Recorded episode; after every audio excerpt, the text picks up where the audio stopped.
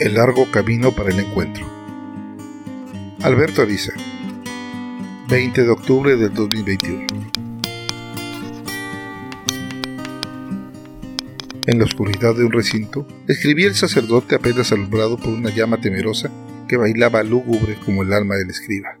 Nuestro origen se pierde en los orígenes mismos de la humanidad. Somos el resultado de la bondad de lo divino que nos seleccionó como sus elegidos para llevarlo y honrarlo en todos los rincones. Qué largo peregrinar de nuestro pueblo. Hemos sido perseguidos, esclavizados y tenido que luchar por nuestra libertad cientos de veces. ¿Cuántos espíritus han caído en este largo peregrinar? Pasamos de pequeños pueblos esparcidos, se podría decir salvajes, escondidos en cuevas, recolectando todo lo que encontrábamos, temerosos no solo de los eventos naturales, sino de los otros humanos que cada vez más organizados y armados nos cazaban para esclavizarnos. Fue entonces que la divinidad nos fue formando en valor y capacidad para unirnos en una sola voluntad y comenzamos a formar cada vez mayores asentamientos, donde, con disciplina en la fe, así como por las armas, comenzamos a enfrentar los embates de esas civilizaciones avanzadas.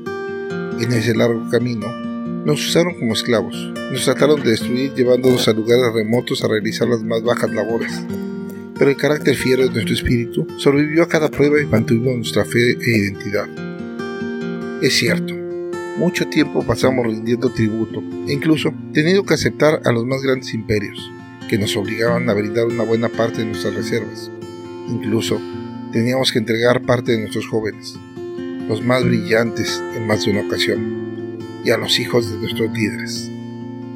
A diferencia de otros pueblos, nosotros comenzamos a aprovechar esos contactos tanto para entender cómo funcionaban esos pueblos avanzados y de paso, buscando cómo favorecer las rencillas que entre sus gobernantes siempre eran asunto que los dividía y sobre todo, tomando las prácticas y tecnologías que les brindaba superioridad. Qué torpes al pensar que nuestra pasividad era mansedumbre, cuando en realidad era una inteligente actitud para que nos abrieran las puertas a su sabiduría, que fuimos poco a poco abrevando. Nuestros verdugos pronto cayeron en conflicto. No fue rápido, pero fue constante. Atestiguamos cómo sus propias rencillas los fragmentaban y hacían que nosotros solo fuéramos un satélite de menor importancia para ellos, mientras se masacraban ellos mismos, hasta que en una generación dejaron de venir a cobrarnos tributo. Las pocas expediciones que trataban de volver a sojuzgarnos pronto fueron vencidas por nuestros ahora bien armados ejércitos, que además de contar con la táctica, exhibían una bravura que era ya conocida por todos los confines. Fue cuando comenzaron las alianzas, con los que, como nosotros, habíamos sido víctimas explotadas, y finalmente logramos una unidad que nos dio identidad y fuerza. Los viejos verdugos eran ahora solo unos reinos menores que no resistieron nuestra alianza.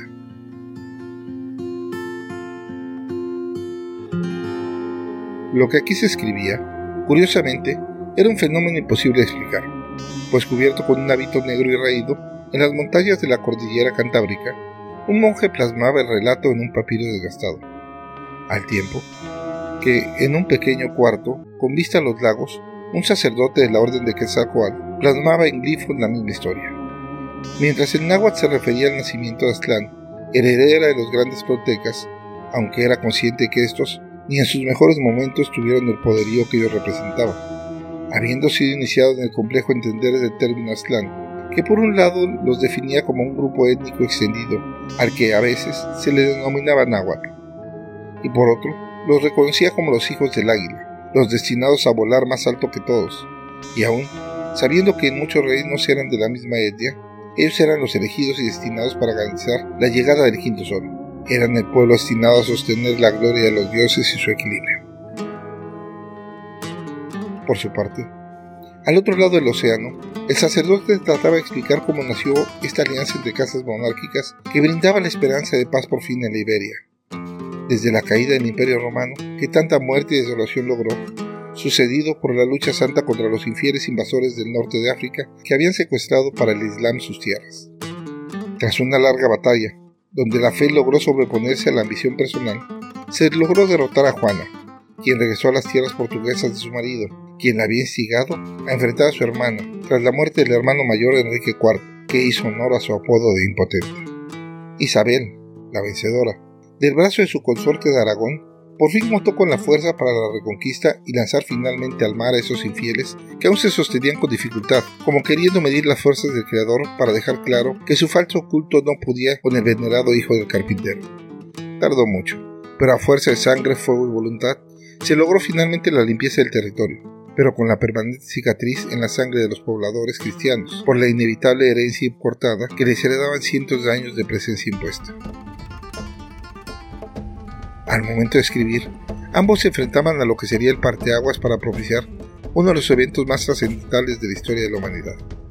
Por su parte, los que peregrinando desde el lejano Océano Mayor fueron guiados por los dioses, siempre encontrando en su cultura lacustre un lago que les permitiera su lenta peregrinación.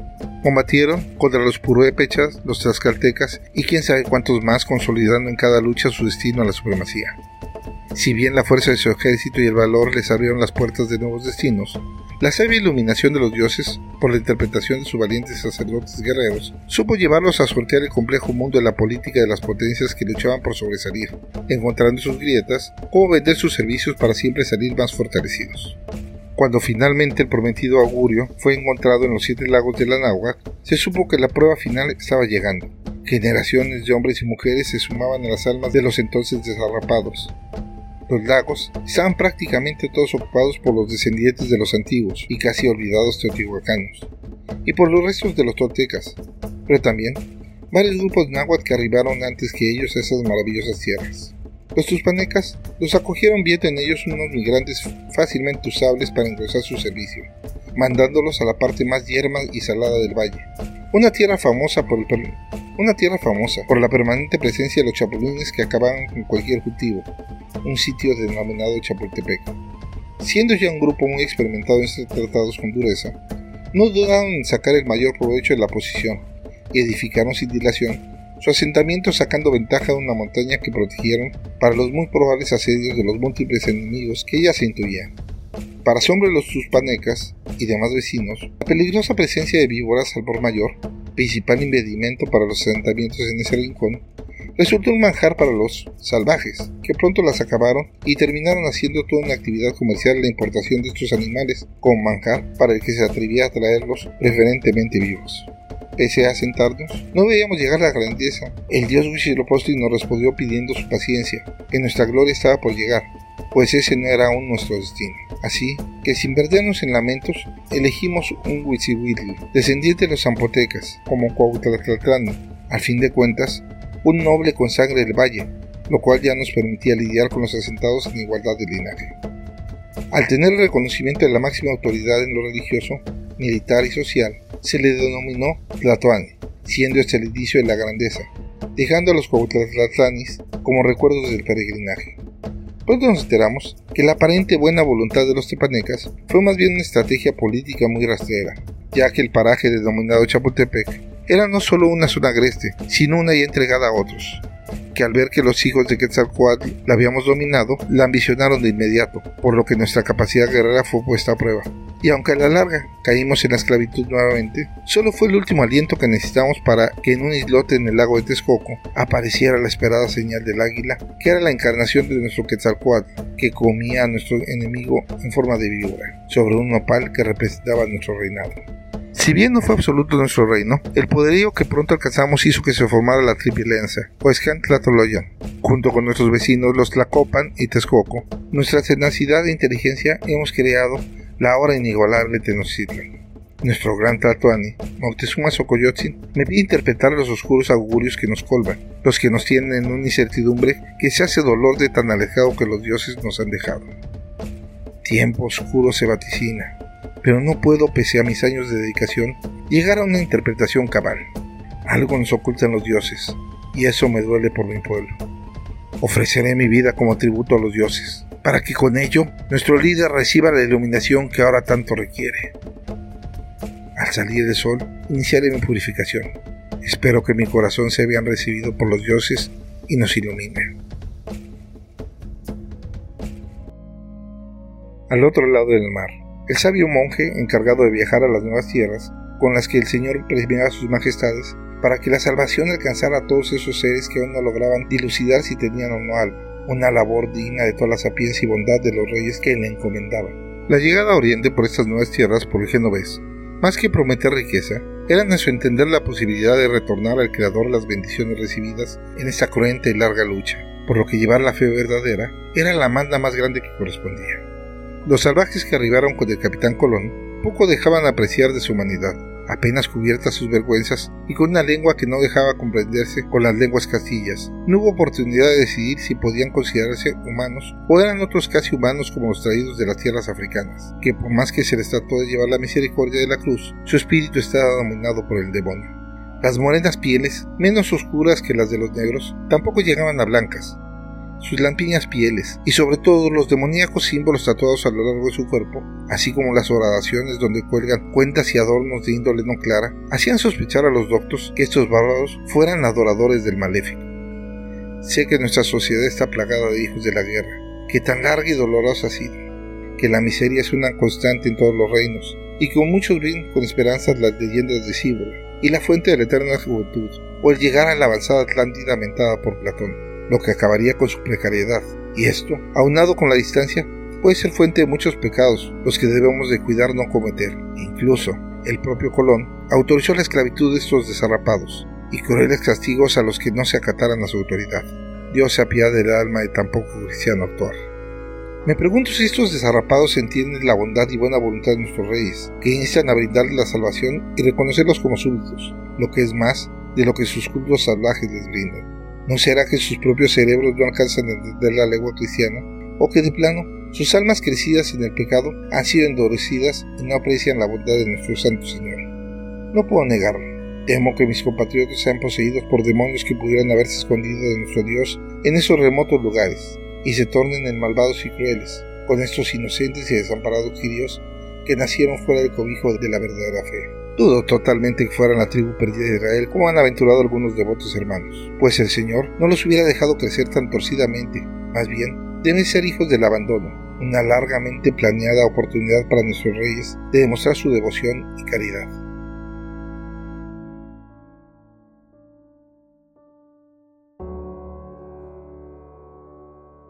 Cuando estas inscripciones se desarrollaban en un lado con letras arábicas y por otro en ideogramas, un español cansado del caluroso e insano clima de la isla de Cuba, Diego Velázquez, gobernador de la recién conquistada gran isla, donde ese mozalbete, que en las armas había ganado su cargo escriba del recién creado ayuntamiento de Azúa, le demostraba que solo respondía a su ambición. Graso error el nombrarlo capitán para ir en refuerzo de las fuerzas de Grijalva lo que él concibió como una fuerza de auxilio, el intrigante Medellín lo convirtió en una fuerza de conquista, usando su nombre para reclutar 934 hombres en una franca expedición en La Habana. Usó su nombre para armarse y encima dejarle la deuda de los enseres de la expedición. Apenas se enteró, envió a Diego de Ordaz con una comitiva para detener al Truán. Quedaba claro que hizo alianza con Francisco de Verdugo, alcalde del puerto de Trinidad, para sumarse a su ambición, y el juego con los tiempos y las leyes le permitieron justificar su actuar, como que nunca se había enterado de la orden en su contra. Su error fue confiar que una persona educada y entendedora de las leyes temería desobedecer su voluntad como si fuera la orden del propio rey. Pero el sofista encontró en su saber la manera de encontrar su voluntad y no la de seguir sus órdenes. Ya a estas alturas debía haber pasado los encuentros de Guijarba y pedía a Dios que le concediera al mentado Hernán Cortés la muerte por mano de alguna de esas salvajes costumbres bárbaras, pues si por él dependiera, se estaría pudriendo en el más sucio e insalubre calabozo. Ahora, solo esperaba poder echarle el guante, pues por más embustes que usara, la clara orden de que no podía dormir en tierra lo tenía condenado. Solo era esperar que muriera en manos de los demonios estos o regresara para el presidio que ya le preparaba. Mientras el doctor padre concluía sus elucubraciones y se dirigía al último rezo vespertino antes de partir a un lugar desconocido, el iniciado en Quetzalcoatl terminaba su lavado purificador y un enojado gobernador empezaba su jornada con una larga lista de peticiones de tierra, requerimientos de indios y una muy desorganizada nao que debía partir a la madre patria. En ese momento, en un punto cercano a la costa, unos niños corrían entre riachuelos que las recientes lluvias desembocaban en las orillas del río Huitzilapan ¡Tata, tata! Gritaban mientras se acercaban a toda la velocidad que sus pequeñas piernas les brindaban. Cuando en su carrera. Entraron a la techumbre, donde el padre trabajaba en seleccionar las mejores semillas para la próxima siembra, los niños casi se le caen encima, lo que sabían les causaría una gran dificultad, guardando silencio y en su mejor posición de firmes, que apenas lograban contener por la emoción de lo que venían a contar, esperaban a que el hombre les diera entrada. Apenas los miró, y el más alto se precipitó a decir unos animales gigantes flotan al otro lado de la isla. Son enormes. Llegaron con el sol. Y esos animales están dejando salir otros menores que llegan a su costa. Hemos visto unos hombres muy extraños salir de ellos. Decía con emoción apenas contenida el niño. Yo los vi, yo los vi. Dijo casi gritando el más pequeño. El hombre, que además de padre y responsable de su parcela, era también uno de los sacerdotes menores de los tototacas que poblaban la zona, supo que se trataba de ese famoso augurio que tanto había buscado el tatuán azteca entender. El fin del quinto sol ha llegado. El final de los tiempos nos alcanza. Fueron mis propios hijos, mi sangre, los que nos traen la noticia. Aceptemos nuestro destino y vayamos a ver a esos intrusos, que serán nuestros verdugos. Después Iremos a Cuixihuitlán a iniciar el ayuno y mandar aviso a Gran Tatuán y Moctezuma y Xocoyotzin. El frío invernal que ya había desaparecido para ese entonces se dejó sentir nuevamente, envolviendo el alma del iluminado sacerdote ante el inicio del fin del mundo que conocía. Cancún a 1 de noviembre del 2021.